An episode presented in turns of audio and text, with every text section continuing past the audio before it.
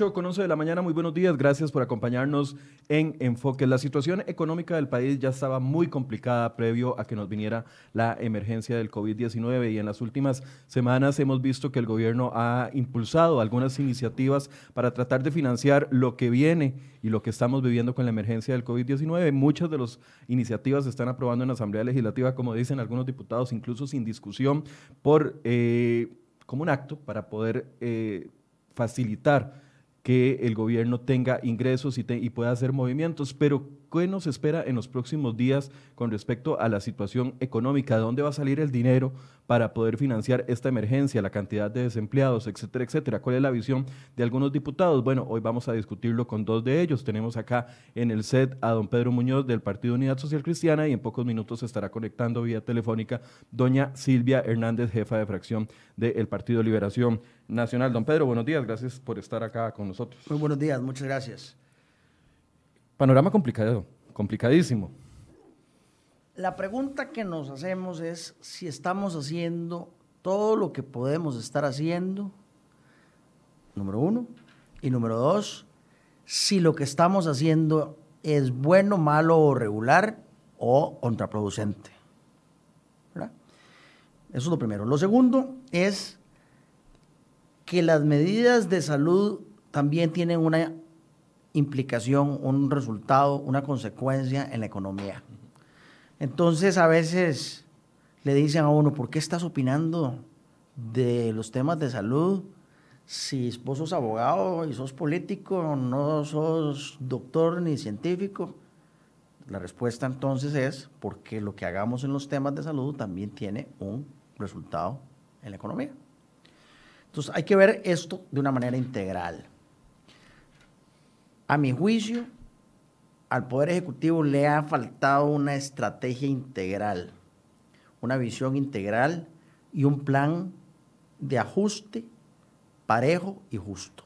Un plan de ajuste parejo y justo. Por ejemplo, voy a comenzar con cosas en las que vamos a estar de acuerdo. ¿Por qué no se volvió a hablar de pensiones de lujo? ¿Por qué no se volvió a hablar de salarios de lujo? Absolutamente de acuerdo. Porque eso se puso debajo de la alfombra. No sabemos si esto va a durar tres meses, seis meses, nueve meses, doce meses, dieciocho meses. El gobierno no ha presentado un plan a tres meses, a seis meses, a nueve meses, a doce meses y a dieciocho meses. Entonces, estamos raspando la olla, es lo que estamos haciendo. Pero ese raspado de la olla es para que ese raspado nos aguante tres meses, para que nos aguante seis meses. Si no nos aguanta seis meses, ¿qué vamos a hacer los próximos seis meses? Ese planteamiento no está. Entonces, estoy dando ejemplos de cosas, las cosas que son más obvias. Si no le ayudamos al sector productivo, más empleados del sector privado se van a quedar sin trabajo. Correcto. Y entonces eso los tiene que ir, ir a atajar, a apañar, a ayudar el sector público. Entonces, estamos haciendo todo lo que tenemos que hacer para que los trabajadores del sector privado no se queden sin trabajo, para que no sea una carga adicional en el sector público. Además, estamos viviendo de aprestado, porque ya de por sí los impuestos que pagábamos no alcanzaban, no para, para pagar la deuda. Muy bien. Pero entonces, los acreedores del país, los bancos que le prestan plata al país, van a estar dispuestos a seguirle prestando plata al país si no hay un sector privado que esté pagando impuestos. Estamos haciendo todo lo que tenemos que hacer en relación con el sector privado. La primera ley que aprobamos en la Asamblea Legislativa, una moratoria para el pago del impuesto de ventas y el impuesto sobre la renta. Eso está bien, pero es insuficiente. Porque además lo único que hace es retrasar el problema para dentro de tres meses. Para dentro de tres meses, casualmente, cuando ya no quede la plata del sector público que ya nos habremos gastado. Entonces, lo primero que hicimos fue un buen, buen gesto, pero insuficiente. Ahora, veamos otra cosa. Hicimos una ley para que se puedan reducir las jornadas laborales en el sector privado, no en el sector público. correcto. Lo del sector público, que no se hubiera hecho en el sector público, incluyendo las municipalidades, es todo un tema, pero dejemos ese tema de un lado por un segundo. Pero una empresa tiene otros costos que no son los costos laborales.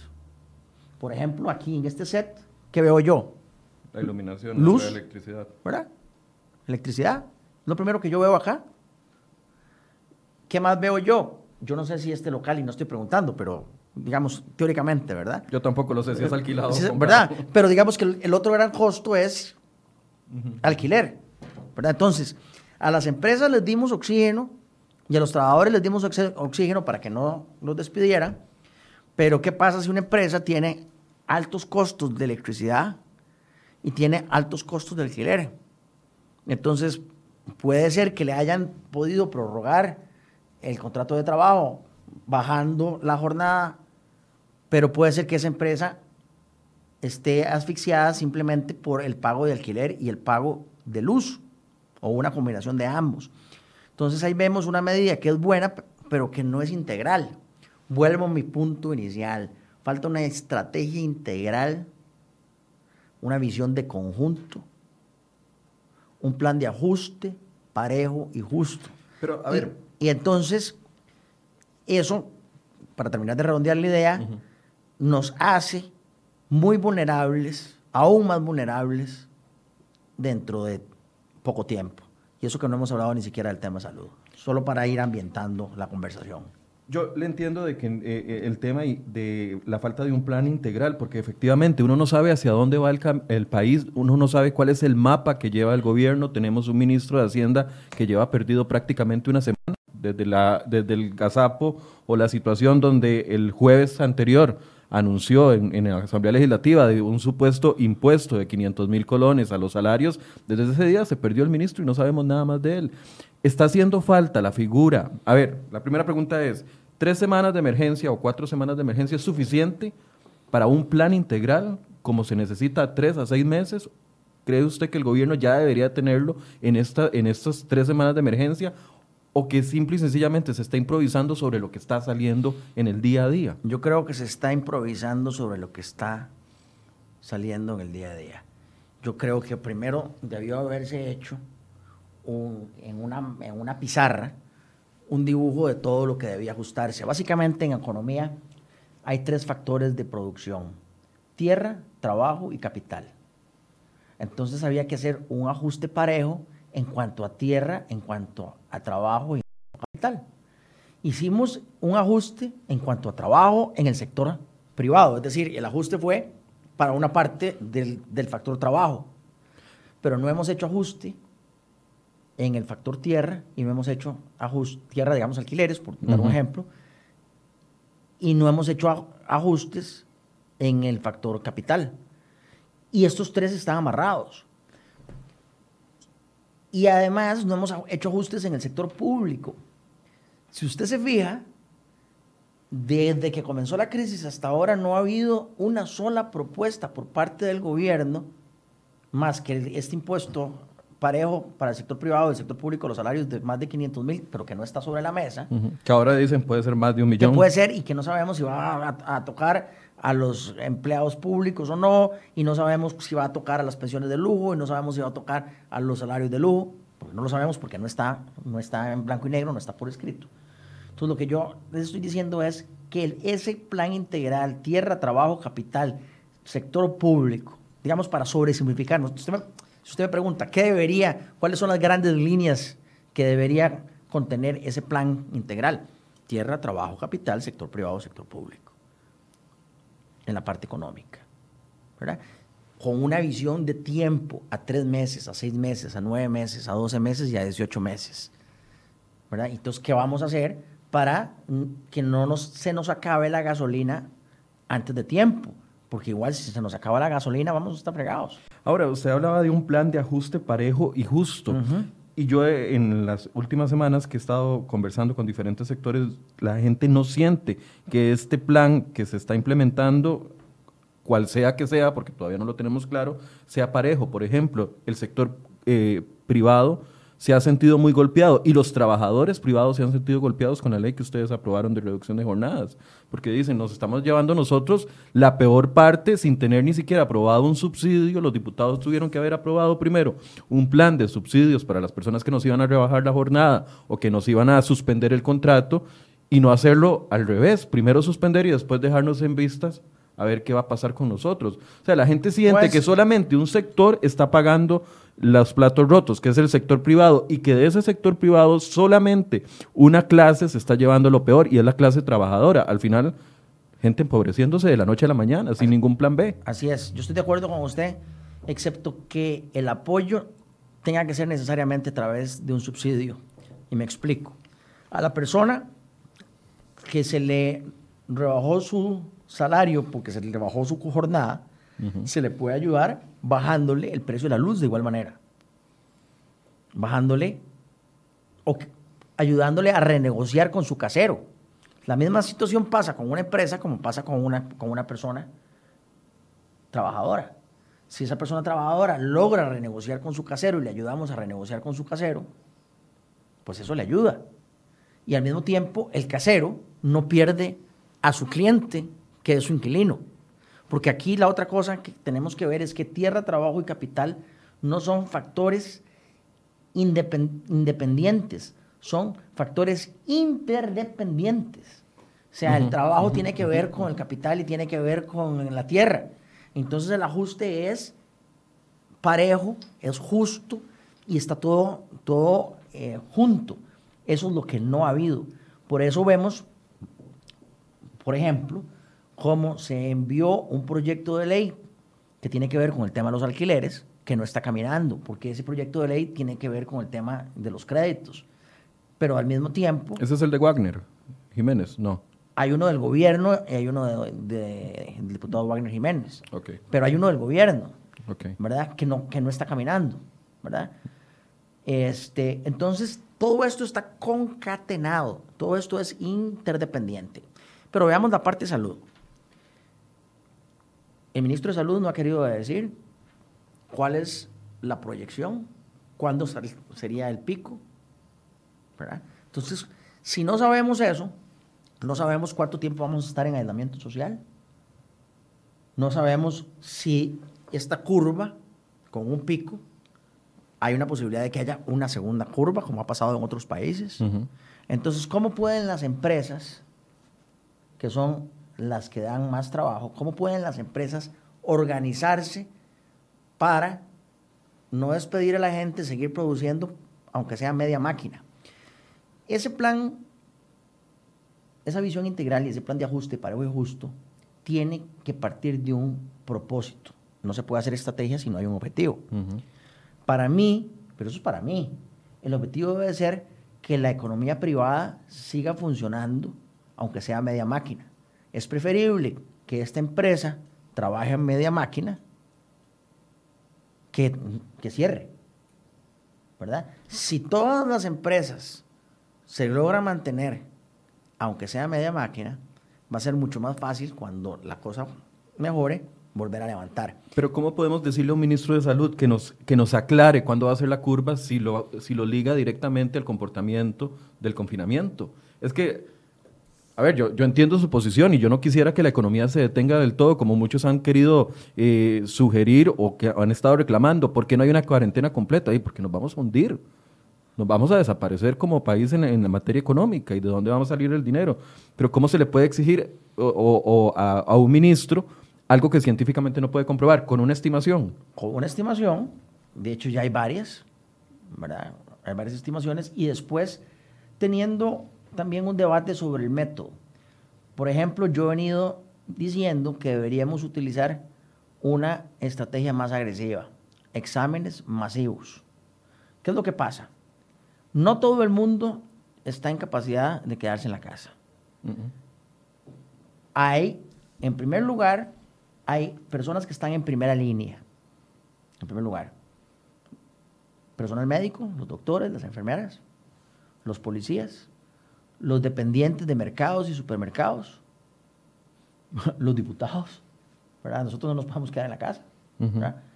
Entonces, ¿cómo le garantizamos a los clientes de los doctores, de las enfermeras, de los policías, de los diputados, de eh, los dependientes de los mercados y los supermercados, que nosotros que estamos ahí en la primera fila no estamos enfermos y que no vamos a poner en riesgo a las personas a las que nosotros estamos atendiendo. Eso, eh, me parece que eso es fundamental. Y no se, está, no se está haciendo exámenes, no se le están haciendo exámenes ni a los doctores. Ah, la otra cosa que hay que recordar, Michael, es que entre un 25 y un 50% de los casos son de personas que están enfermas pero que no tienen síntomas. Entonces, el 25, el 50% de los doctores, de los policías, de los dependientes de los mercados podrían estar enfermos y no estar mostrando los síntomas.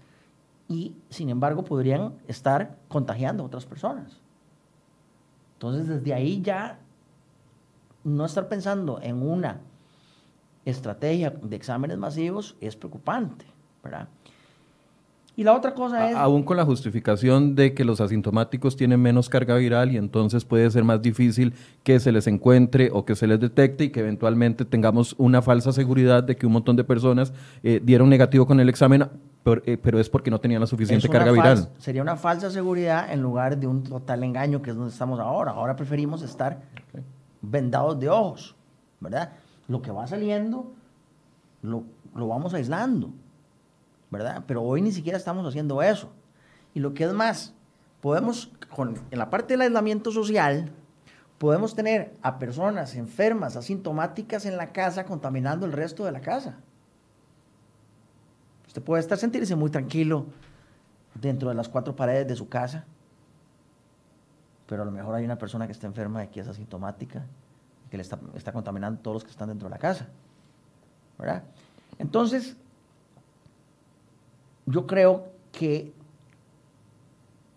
hace falta esa visión global que incluye la parte económica, ya dije algunos ejemplos, que incluye la parte de salud, y además falta una conversación entre la Asamblea Legislativa y el Poder Ejecutivo sobre la estrategia, porque la conversación entre la Asamblea Legislativa y el Poder Ejecutivo se ha circunscrito únicamente a la bondad o no del proyecto específico que estamos conociendo, de, la, de las características del árbol y no de lo que queremos del bosque. Esa conversación sobre el bosque no se está dando. Eso no se está dando porque no hay un ministro de, de presidencia o no se está dando porque es una actitud, digo, si no hay un ministro de la presidencia, el presidente podría hacer estas reuniones virtuales con ustedes, los jefes de fracción, y decir, bueno, esto es lo que estamos planificando a tres, seis, nueve meses. Eso no se está dando. Yo lo que creo es que el estado de emergencia en el que estamos, de hecho, ha sido una excusa, circunstancia para que la obligación de rendir cuentas y de debatir políticamente haya bajado. Prácticamente quien se atreve a cuestionar es visto como un irresponsable o es visto como casi como un traidor. Tener una visión crítica es mala nota. Yo creo que nosotros los diputados estamos obligados al control político y al pensamiento crítico. ¿verdad? Eh, el, el poder corrompe y el poder absoluto corrompe absolutamente. Aquí necesitamos mantener el sistema de pesos y de contrapesos y el, el nivel de criticidad, porque si no, al final de cuentas, el juez de lo que está sucediendo va a ser el tiempo, pero la factura puede ser muy cara. Ahora, yo no los he escuchado a ustedes, don Pedro, y es que tal vez es por esta situación de que no hay, no hay debate, no hay control político, solo se están reuniendo para hacer eh, la aprobación o no de leyes o para aprobar un, un procedimiento abreviado y listo. No sé si se llama abreviado.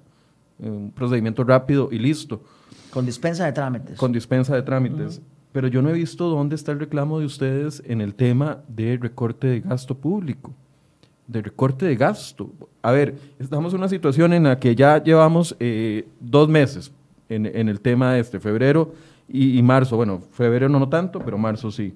Ya sabemos de que hay un montón de proyectos que no se van a ejecutar, de que hay un montón de dinero presupuestado y aprobado que no se va a utilizar. El gobierno sale con gran gracia y dice, nos vamos a socar la faja, dice el presidente el lunes. Y dice, apoyándonos en, eh, apoyando, vamos a socarnos la faja y vamos a sacar 200 mil millones de colones. Eso no es socarse la faja. En un presupuesto de 10.5 billones de colones, 200 mil millones es menos del 2%. No están socándose la faja en absolutamente nada. Podrían socarse la faja más. ¿Por qué no se, se le está reclamando eso al gobierno? Ni siquiera en los privilegios nos estamos socando la faja. Por eso puse el ejemplo de los salarios de lujo y puse el ejemplo de las pensiones de lujo. Y yo quiero aprovechar para decirle a los costarricenses, el colón que se desperdicie hoy en privilegios es un colón que nos va a hacer mucha falta, que ya nos hace mucha falta hoy, pero que nos va a hacer aún más falta dentro de seis meses. O sea, nos va a doler muchísimo haber desperdiciado dinero hoy que vamos a necesitar desesperadamente en el futuro. Esa es, esa es la parte que no hemos visto producto de ese, de ese plan completo de ajuste parejo y justo. Eh, cayó, y esto hay que aclararlo, cayó esta crisis, y esto hay que aclararlo, durante sesiones extraordinarias. ¿Eso qué quiere decir? Quiere decir que la Asamblea Legislativa solo puede conocer proyectos de ley que, sean el propone. que el gobierno propone. Es decir, el gobierno es el dueño de la bola y pone la bola a jugar cuando y como el gobierno quiere. Hoy es, que 2 de abril es hoy, 3 de abril. 2. 2 de abril. Bueno, estas sesiones extraordinarias van a durar durante el mes, van a permanecer durante el mes de abril. La dinámica va a cambiar en mayo. Entonces ahí el primer poder de la República, la Asamblea Legislativa, podrá tomar el control de la agenda y poder decidir qué es lo que es prioritario por ejemplo, desde el punto de vista político, no, necesariamente desde el punto de vista económico, el tema de las pensiones de lujo y de los salarios de, lujo es fundamental. ¿Para qué? Para enviarle un mensaje a la ciudadanía que en efecto estamos cortando por lo sano y que estamos haciendo un ajuste parejo y justo. Para mí eso me parece que es fundamental. Eh, yo estoy seguro, ahora que doña Silvia Hernández se nos una, que ella va a coincidir en este tema de las pensiones de lujo. Es inconcebible que el Poder Ejecutivo solo hubiera convocado uno de seis o siete proyectos de pensiones de lujo que hay. Y el proyecto que convocó es el proyecto de la fracción de gobierno. No convocó los proyectos ni de Liberación Nacional, ni de la Unidad, ni de las otras fracciones, que también son proyectos buenos y necesarios. Pero las pensiones de lujo serían un ingreso simbólico. Por eso dije. Pero la parte de justicia, por eso dije parejo uh justo. Es decir, si, si hay salarios de lujo, un salario de lujo podría pagar cuántos diarios, Michael. ¿Me explico? O sea, en, en todo el paquete puede ser simbólico, pero desde un punto de vista de justicia fundamental y de legitimación política, también hay que entrarle al gasto, ¿verdad? Yo estoy de acuerdo, hay programas que ya no se están ejecutando. Y hay muchos presupuestos que si no se gastan en los primeros seis meses del año, ya no se gastaron en el resto del año. Sin lugar a dudas, ¿verdad? Pero por eso hablo de dos conceptos. Hablo de un de un ajuste parejo y un ajuste justo. Y también el tema de justicia es fundamental para que el ciudadano se sienta de que no lo estamos apretando más a él que a los demás. Eso es fundamental. El tema de la justicia es fundamental, sobre todo cuando estamos pidiendo eh, sacrificios. Lo vimos, aquí lo hablamos en esta mesa muchas veces, Michael, con la ley de fortalecimiento de las finanzas públicas. Era el mismo tema. Aquí lo hablamos, dijimos, le pedimos a los costarricenses que se socaran la faja, que pagaran el IVA, y que no era justo que siguieran los pluses porcentuales, no era justo que el Poder Judicial se sintiera eh, privilegiado y que los sindicatos de salud se sintieran privilegiados a diferencia de los demás empleados públicos, ¿verdad? Era un tema de justicia. Bueno, igual es ahora. Quiero volver con el tema del sector privado, Michael. Si el sector privado sucumbe ya hay sectores del sector privado que sucumbieron. Si todo el sector privado sucumbe, no hay Estado. Porque aquí hemos estado hablando de una falsa dicotomía y las redes sociales han visto una nueva defensa del Estado.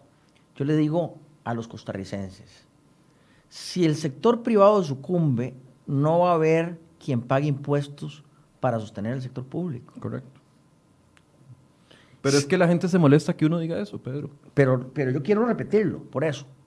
Si no hay quien pague los impuestos, ¿cómo va a subsistir el sector eh, público? Si el sector privado sucumbe, el sector público también va a sucumbir. Pero aún, aún más, si el sector público necesita de los acreedores para que le presten para subsistir, los acreedores no van a prestar si no hay un sector privado pagando impuestos. Y vea lo que va a pasar ahora. Dentro de este cúmulo de ocurrencias, el gobierno va a presentar un proyecto de ley para que no baje el precio de los combustibles, a pesar de que el precio internacional de los combustibles eh, ha bajado y seguirá bajando.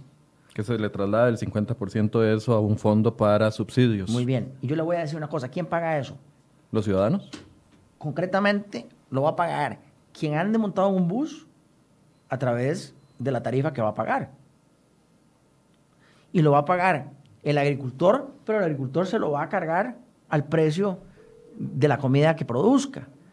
¿Y quién va a pagar ese precio más caro? Si no, la misma ciudadanía. Entonces, estamos golpeando al sector productivo, estamos golpeando al sector que anda a pie, que anda en bus, y al mismo tiempo estamos debilitando al sector privado a la hora de producir. Repito, si el, sector privado sucumbe, el sector público, ¿quién lo va a mantener? Así que yo aprovecho para decirle a los costarricenses, no no creamos en esa falsa dicotomía sector público, sector privado. El sector público depende del sector privado. Eh, el empleo que da el sector privado le quita una carga al sector público. Así que tenemos que fortalecer el sector privado. Eso lo están haciendo muchos otros países. La otra cosa que tenemos que aprovechar, Michael, y quienes nos ven y nos escuchan, es que esta crisis comenzó antes en otros países. Hay países que nos llevan tres, cuatro, cinco, seis meses en esta experiencia.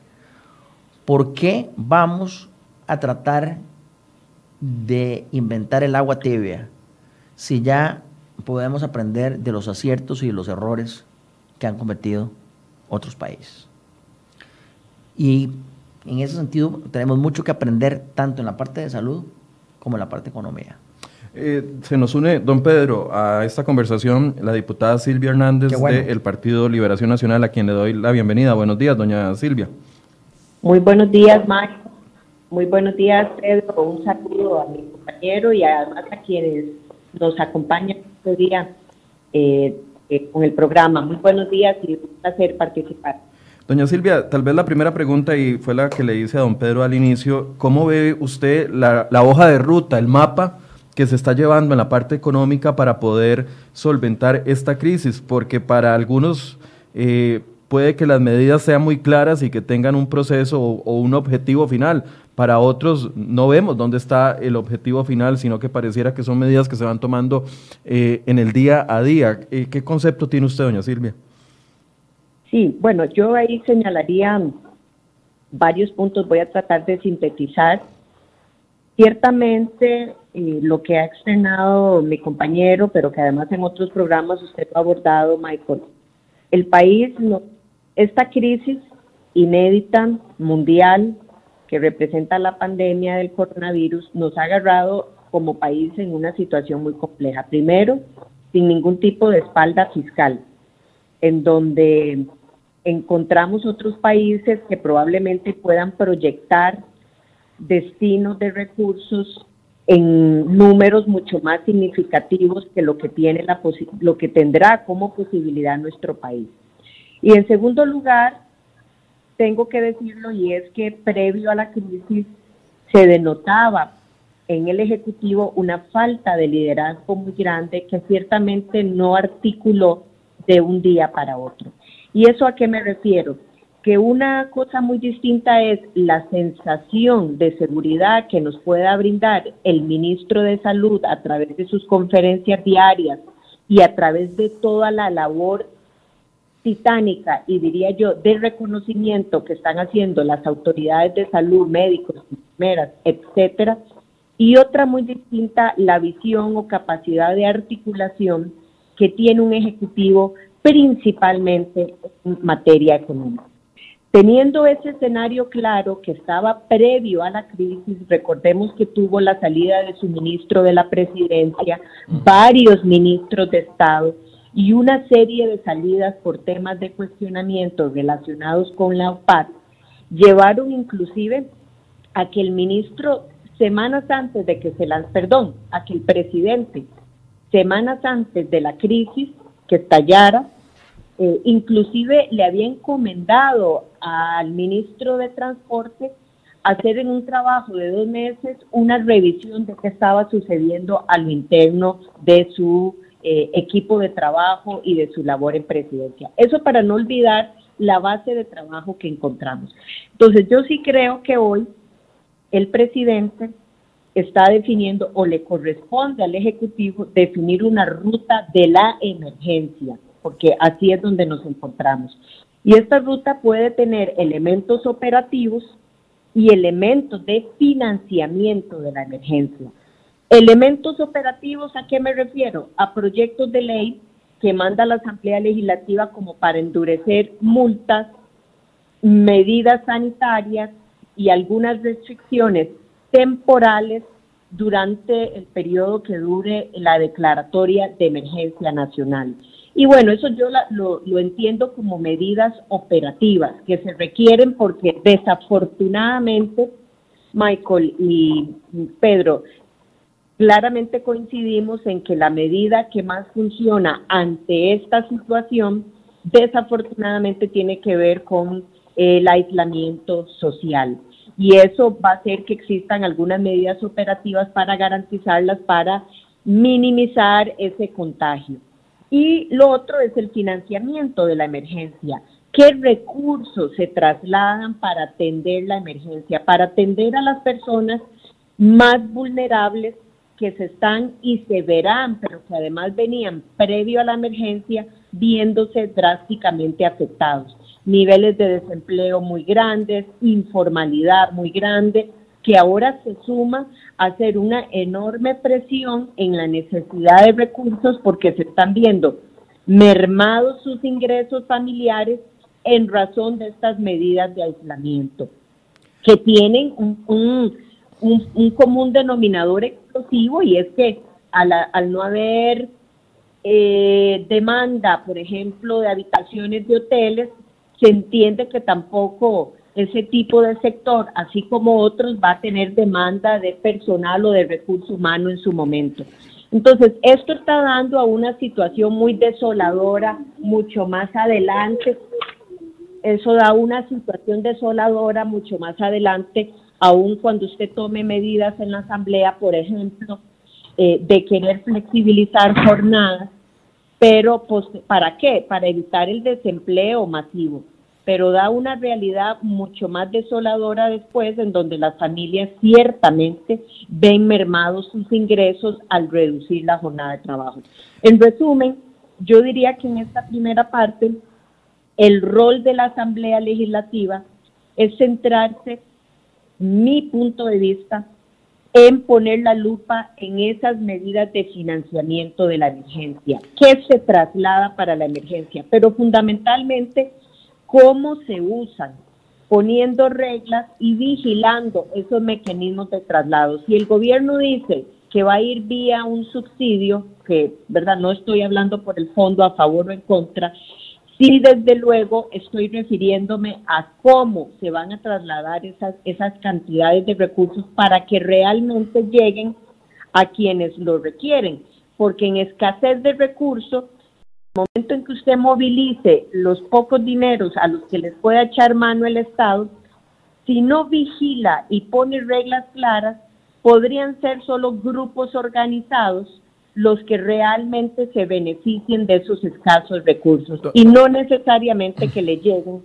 a todas las personas que lo están necesitando. Y ahí el rol nuestro de esos transitorios, de esa designación de recursos, de cómo utilizarlos es absolutamente necesaria para cumplir. doña Silvia, a ver, pareciera que todo lo que se está aprobando es para, para, el día a día, para el ya, para lo que se está requiriendo en este momento, pero no se ve un plan a mediano y largo plazo, o al menos eh, eh, en eso eh, piensa el diputado Muñoz. ¿Usted lo ve? porque, a ver, uno pensaría que ustedes como jefes de fracción tienen acceso al presidente y decirle, bueno, muy bien, ayudamos con las medidas de ahorita, pero ¿qué están planeando ustedes para los próximos seis meses? O sea, ¿cuáles son las medidas a mediano plazo? ¿Hay esa comunicación con presidencia para poder establecer una hoja de ruta o no la hay del todo?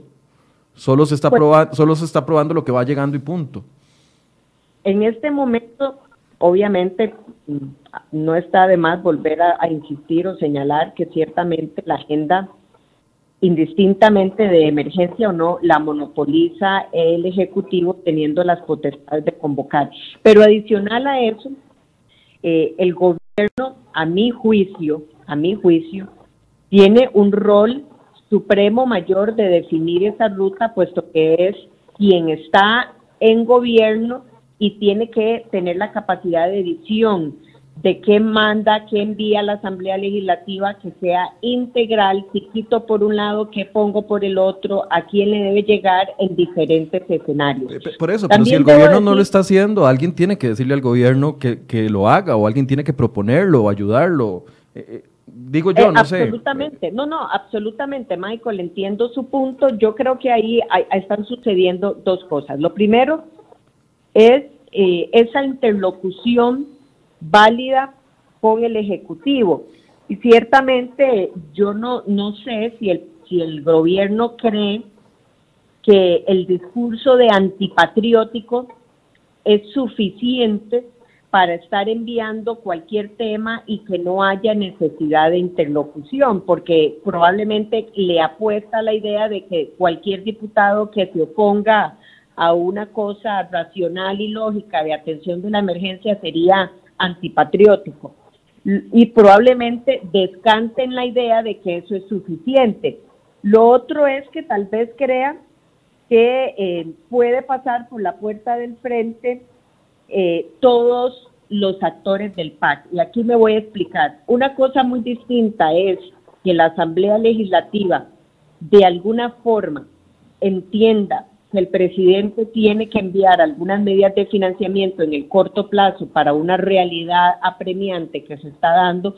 Y otra cosa es que la Asamblea le permita la creatividad de muchos actores que están dentro del PAC presentando proyectos de ley que nada tienen que ver con la emergencia o eh, enviando textos como los que vimos anteriormente para el tema del INS, previo al que presentaron ayer, que parece más creatividad de otros actores para aprovechar la emergencia y no realmente para ayudar en la emergencia.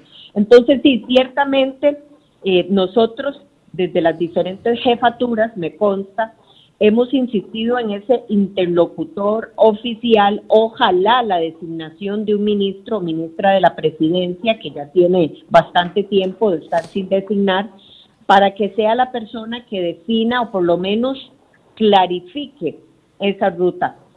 Eso no venía dándose y de forma muy reciente sucedió esta semana y hay que eh, insistir en que sea realmente una persona clara de interlocución porque previo a esta semana eh, no existían las reuniones de jefatura de fracción esa, esa interlocución que explique por qué una medida tiene que llegar en ese sentido, cuál es la idea de lo que o qué vendría detrás de esa medida para complementar eh, las acciones que se están tomando. Pero yo coincido, al día de hoy no parece que el Ejecutivo tenga una visión clara, por lo menos en el mediano y largo plazo, en relación con la emergencia. Aquí yo no me estoy refiriendo al día después, porque en eso puede que sí lo tengan claro de querer disparar inversión por todo lado. Pero yo me estoy refiriendo a la situación de la emergencia que a todas luces no es una situación de 15 días. Una pregunta muy específica. ¿Apoyaría cada una de las fracciones que ustedes representan el tema del impuesto al salario en esta circunstancia? Don Pedro, usted primero. Yo aprobaría si fuera un, a los salarios de mayores de un monto determinado. Por ejemplo, la propuesta que hizo el Peña, salarios mayores, salarios netos mayores a un millón y medio de colones. Netos. Netos superiores a un millón y medio de colones. Eso quiere decir que la rebaja del impuesto, con la rebaja del impuesto de renta y cargas sociales. Exactamente. Por ejemplo, y además estoy poniendo un parámetro que no me estoy inventando en este instante, sino que responde a un proyecto de ley presentado por un compañero de la fracción antes de que el Poder Ejecutivo hubiera presentado esta ocurrencia. Doña Silvia, ¿ustedes? No, bueno, yo le voy a decir muy claro, coincido en que hay que analizar el límite o por lo menos el monto sobre el cual se tendría que poner esa contribución solidaria. Y por supuesto que estoy totalmente en contra con la idea descabellada y además eliminada en cuestión de horas que puso el gobierno de salarios cuyos montos sean de 500 mil para arriba. Pero lo cierto del caso es que ante este escenario, muy probablemente quienes tengamos nuestro trabajo, quienes no hayamos perdido nuestro salario, tengamos en algún momento que venir a contribuir a aquellas personas que se encuentren desempleadas de forma temporal. Pero no tiene un monto definido, doña Silvia. Bueno, yo no tengo ese monto definido porque para empezar, todo lo que anunció el gobierno se basó en eso, en una simple idea y propuesta que echó un día atrás y otro también, y no ha llegado nada. Son, a mi, a mi juicio, meras especulaciones que el gobierno hace. Lo segundo, Michael, que no, que no voy a dejar de mencionar acá, es que cuánto va a aportar eso. Entonces, yo estoy dispuesta y estoy segura que la fracción en valorar eh, ideas donde, por supuesto, que el monto por encima de, de un de un piso bastante significativo que no venga más bien a afectar a las personas que con 500 mil colones muy probablemente están echándole el hombro a miembros de su propia familia que ya se ven afectados en el círculo de la crisis y que más bien apenas están dando abasto. Pero la, la realidad es que yo sí parto de una premisa y es que yo no creo que esta crisis sea ni de corto plazo, ni, eh, por así decirlo, eso es muy importante. Sin impresiones eh, reales, o sea, va a tener resultados realmente drásticos y aquí todos solidariamente de una u otra forma vamos a tener que valorar todas las opciones que lleguen, pero, y aquí concluyo, con eh, cuáles reglas del juego. Primero, cuánto va a significar eso, porque aquí no se trata de que el gobierno venda señales de humo que no ayudan. Segundo, a quién le va a llegar esa ayuda, porque es muy fácil hablar de un impuesto o de una contribución solidaria, pero cuando se le preguntan las diferentes ruedas de prensa de qué forma se distribuye, eh, la respuesta es va para el IMAS y el IMAS se encarga. No, de qué forma se va a dar y a quiénes realmente se le van a dar para garantizar que sea a quienes están viendo golpeados en este momento. Ok, voy, con una serie de temas y ojalá que me puedan contestar muy concreto cada uno para poder eh, ver la visión que tiene cada uno con respecto a eso y que nos alcance el tiempo. Uno, subsidio para desempleados. ¿Qué posición tienen con respecto a eso? Don Pedro, usted primero. Desempleados del COVID directos. No los 309 mil que ya estaban. No, es que, es que yo creo que tiene que ser todo. Ok, entonces... Es que, es que tiene que ser todo. ¿Por qué solo los del COVID directos y no los 309 mil? ¿Quién está hablando de los del desempleo informal. ¿Qué pasa? El, vendedor, el vendedor de, de cachivaches, toda la gente, todo el todos los trabajadores independientes. Yo insisto que el ajuste tiene que ser integral, tiene que ser justo, tiene que ser parejo. Ok, entonces, un subsidio para todos por igual. Vamos a ver, pero creo que tenemos que contemplar otras cosas, como por ejemplo bajar el precio de la luz para todo el mundo. Todos, Subsidios en especie y subsidios en, en, dinero. Primero, primero, y no solamente en, de nuevo la palabra subsidio. Sí, yo sé que no le ha, ah, no le ha gustado desde el principio. No, por eso, por eso lo dije. Porque si hay una renegociación de los contratos de alquiler de las casas, la necesidad del subsidio es menor. Por eso tiene que, yo hablo de ajuste ajuste parejo y justo. ¿Verdad? Tenemos que ajustarnos todos de una manera justa. Eso es lo que tiene que darse, de conformidad con un plan. Por eso cuando estas preguntas que usted, me, que está a punto de hacer me dan urticaria, porque estamos viendo puntos específicos cuando no estamos viendo la globalidad y mi insistencia es que tenemos que ver la globalidad para que el ajuste sea porque de nada nos sirve ajustar la parte del trabajo si no ajustamos el resto de las partes. ¿Sabe por qué lo, estoy centrando en temas específicos? Porque la gente está muy molesta en redes sociales y dice que estamos hablando paja y no llegamos a nada. Claro, pero entonces yo le quiero contestar a la gente que tenemos que hacer un, ajuste completo porque si no vamos a hacer ocurrencias. Por ejemplo, llegan, han llegado proyectos o que no sirven o que son insuficientes o que son ocurrencias. Por ejemplo, el proyecto de ley de subir el impuesto a los combustibles para mí es una ocurrencia. El proyecto de ley que habían presentado de Links es una ocurrencia. El proyecto de ley de la moratoria del IVA y del, y del impuesto sobre la renta es bueno, pero fue insuficiente y fue lo primero que hicimos, ¿verdad? Y eso es lo que hace falta. Yo, yo sé que hay ansiedad por parte de los costarricenses pero si simplemente nos, nos enfocamos en detalles específicos, pues lo que hagamos con la mano lo vamos a borrar con el codo. Estamos preparados para 700 mil desempleados. Doña Pilar hablaba de un, de un desempleo. Ya, estamos ahí. ¿Y qué vamos a hacer con esa gente? Ya, ya, estamos ahí. Lo primero que tenemos que hacer... Los ajustes estructurales para, para, beneficiar el gasto. Y tratar de que ese número no aumente. Si nosotros no le ayudamos al sector privado, al sector empresarial, al sector productivo, ese número va a aumentar. Necesitamos que ese, ese, número no aumente. No queremos más despidos. Y queremos que las compañías estén en la capacidad de volver a producir lo antes posible. Yo reitero, todo el sistema económico de este país depende del sistema productivo. Si el sistema productivo sucumbe, vamos a sucumbir todos. No va a haber Estado, no va a haber subsidios, no va a haber, eh, no va a haber eh, ayudas porque el sector productivo sucumbió. Esa es para mí la prioridad. Ahí es donde hay que comenzar y comenzar a construir desde ahí. Doña Silvia, desempleo y subsidios, ¿qué posición tiene usted? Espero que no eh, le dé urticaria a usted este tema. No, no, no, no, no, no, yo, yo se lo digo muy claramente, Michael. De alguna forma, lo que yo le entiendo que Pedro está señalando es si el gobierno va a tener en los próximos seis meses, siete meses, ocho meses, inclusive plata para pagarle a los mismos funcionarios públicos. Eso no es algo que nos estamos planteando. La situación puede tener un impacto muy fuerte y puede tener un impacto muy drástico a un país que, repito, lo agarró sin ningún tipo de, espalda fiscal.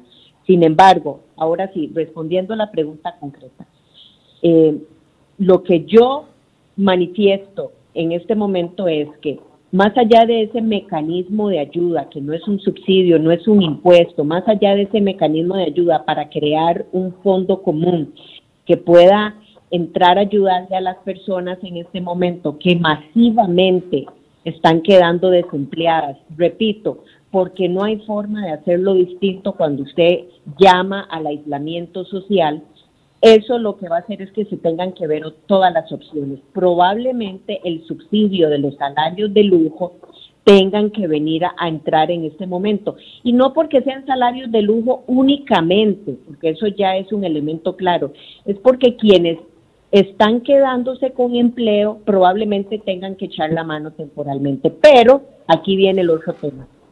¿Cuál es eh, realmente el mecanismo que puede ayudar más en este momento? Estábamos hablando días atrás de utilizar el diferencial cambiario que le implica en el combustible que todos los precios internacionales del, del petróleo hayan disminuido y que acá se utilice esa diferencia que de alguna forma ya estaba en un monto definido que se ha venido pagando y que se traslade esa diferencia sin que eso implique un impuesto nuevo, eh, sin que eso implique tocarle directamente de una forma mayor el bolsillo a la gente y se crea un fondo. Ahí lo que hemos cuantificado con ese diferencial cambiario es que hay una plata enorme que puede servir para iniciar, en el tanto y cuando el gobierno nos siga autorizando al ARECEP y al RECOPE todas las solicitudes de rebaja que viene dándose eh, desde el mes de febrero, porque si no realmente el diferencial cambiario cada vez se va achicando más. Por ejemplo, con eso no hay necesariamente aún que hablar de otro mecanismo. Yo en conclusión no descarto que si yo estoy empleada y recibiendo salario, en algún momento tenga que eh, ayudar a, e, a, parte de las personas que han quedado desempleadas. Aquí la respuesta es ver de qué forma se están destinando esos mecanismos, cuánto rinde, porque realmente mi lectura, mi lectura, Michael, es que el ministro de Hacienda habló de salarios de 500 mil en adelante, lo cual es una aberracidad, estoy totalmente en contra, claro, pero él mencionó eso porque ya habían hecho la matemática simple de cuánta plata le representaba y ahí sí había un montón de plata. Yo creo que el otro mecanismo de, de 2 millones para arriba probablemente no le va a venir a, a solucionar el gran problema en el que se encuentran en este momento, genuino y real, que venía previo a la crisis y que ahora se acentúa aún más. Pero entonces tienen que ver otras opciones. Acciones concretas para fomentar el o para ayudar al sector productivo. Que baje el impuesto a los combustibles conforme que baje el precio de los combustibles conforme baja en el precio internacional. Yo estoy en desacuerdo con lo que acaba de decir la diputada Hernández, porque al final de cuentas eso lo pagamos todos, lo paga en la tarifa el señor o la señora que anda en bus, lo paga el productor agropecuario cuando va y compra diésel para el tractor.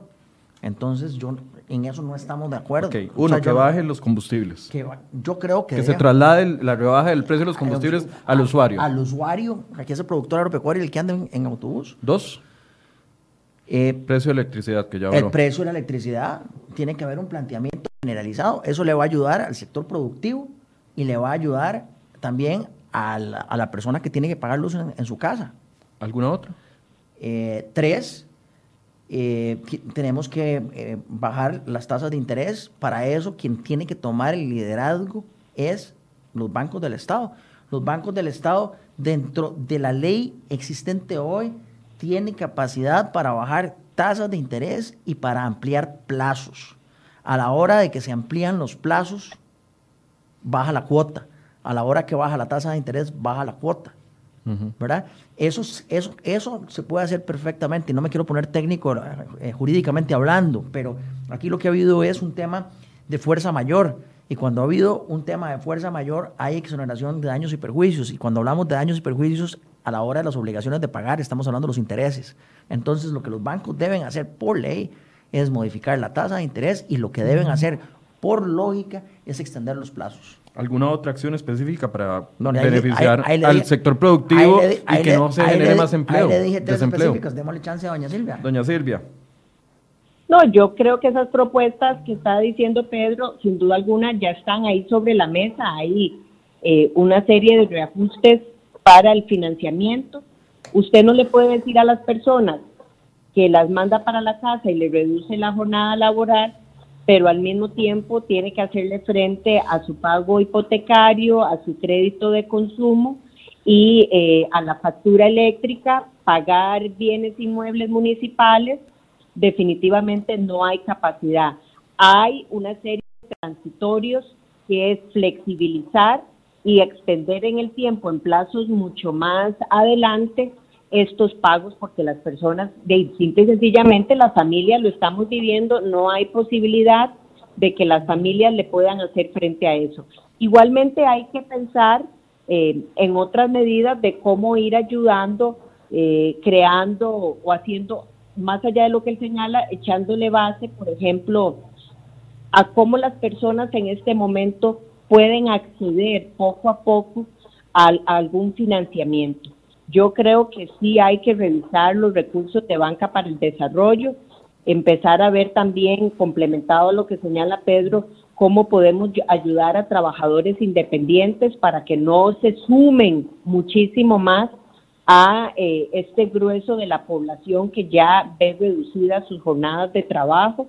Ahí me parece que está llegando poco o, o muy pocas respuestas creativas en ese ámbito me parece que hay que entrar a ver toda esta parte de inmuebles que están quedando desocupados, vacíos, cómo realmente ayudar a que no haya una pérdida masiva eh, de este uso de inmuebles para flexibilizar condiciones a los dueños, para extender ese financiamiento en el largo plazo y para eso se necesita liquidez. En realidad, para tratar de mover la economía en este momento y sostenerla, porque no estamos ni siquiera hablando de reactivación, eso no es algo que yo creo se puede hablar hoy. Sostener lo que hay. Hablando de sostener lo que hay, cómo realmente lograr eh, este trabajo sin desmantelar la liquidez que puedan tener los bancos para que presten en otras, en otras opciones a estos pequeños o trabajadores independientes o emprendimientos que vayan surgiendo, que van a ser mínimos en esta situación, porque también la demanda es mínima. Hay que ir tomando previsiones de cómo realmente el sector turismo, por ejemplo, puede ir poco a poco buscando opciones flexibles, ya sea eh, que le proponga a la gente que mantenga sus reservas, como lo hizo, que lo posponga para adelante y cómo en el, en el corto plazo se le ayuda para que realmente no haya una caída. Eso por poner un ejemplo. Bien, eh, una conclusión, doña Silvia. Yo creo que acá a mí me gustaría cerrar eh, este programa porque yo sé que las personas están muy ansiosas, no solamente de qué pasa esta semana, de qué viene después, es cerrar de alguna forma propositiva en esta presión que puede existir por la misma crisis, pero además por las mismas personas que ven eh, un panorama muy sombrío. La Asamblea Legislativa no ha dejado de sesionar un solo día y eso cualquier persona diría, bueno, es la obligación. Bueno, es que más bien la preocupación que tenemos es que también ahí puedan salir personas infectadas y eso podría llevar a una situación muy drástica que detenga la aprobación de leyes. Hemos tomado las medidas mínimas necesarias para por lo menos darle una tranquilidad a las personas de que la Asamblea va a estar respondiendo en las, en las aprobaciones de leyes operativas y de financiamiento que vayamos midiendo de forma integral para responder a esta crisis. Y eso me parece que tiene que dar eh, una respuesta también de, de, alguna forma de esperanza para una situación sombría. Lo segundo y muy rápido es que eh, estamos en situaciones muy volátiles. Las previsiones más racionales que podamos tener hoy, pueden ser superadas al día siguiente si el pico de infección, si el pico de contagio y el pico de personas eh, enfermas cambia drásticamente y esas previsiones realmente van a tener un cambio mayor. Entonces aquí mi conclusión es que el Estado está llamado a dar respuestas eh, para enfrentar la crisis, pero también todos nosotros ante esta crisis estamos llamados a sumarnos de alguna forma eh, con, con el acatamiento quizás engorroso y hasta desafortunado que pueda implicar muchas de estas medidas, pero no hay forma de manejarlo distinto en el inmediato. Vamos a ir viendo poco a poco. Bien, muchas gracias a doña Silvia Hernández por esta intervención. Buenos días, doña Silvia. Gracias a usted, Michael. Buenos días. Don Pedro, una conclusión.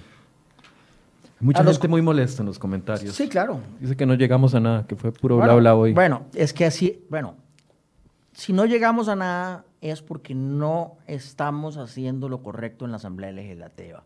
Estamos sesionando, estamos aprobando las leyes que están llegando, pero las soluciones de ese plan integral no están. Yo, yo, yo siento que vamos a lo que vaya saliendo, a lo que salga y punto. Para usar una, pero, pero, eso es muy peligroso, don pero, Pedro. Pero yo tengo la obligación que tengo la obligación de decirlo acá. Nosotros estamos cocinando los platillos que nos pone el ejecutivo a cocinar sean buenos, malos o regulares. Eso yo quiero ser absolutamente claro. Nosotros estamos sesionando, estamos trabajando, estamos aprobando, pero la fortaleza y la bondad de esos platillos no depende de nosotros. Y yo, Pedro Muñoz, no estoy satisfecho con las características de los platillos en su individualidad y en su conjunto. Y decirle otra cosa a los costarricenses sería engañarlos. yo no estoy de acuerdo con lo que se está haciendo en el conjunto. En algunas cosas, en lo individual, en lo individual votaré en contra, presentaré mis argumentos, pero lo más preocupante es que no hay una estrategia de conjunto. Mi obligación es decírselo a los costarricenses.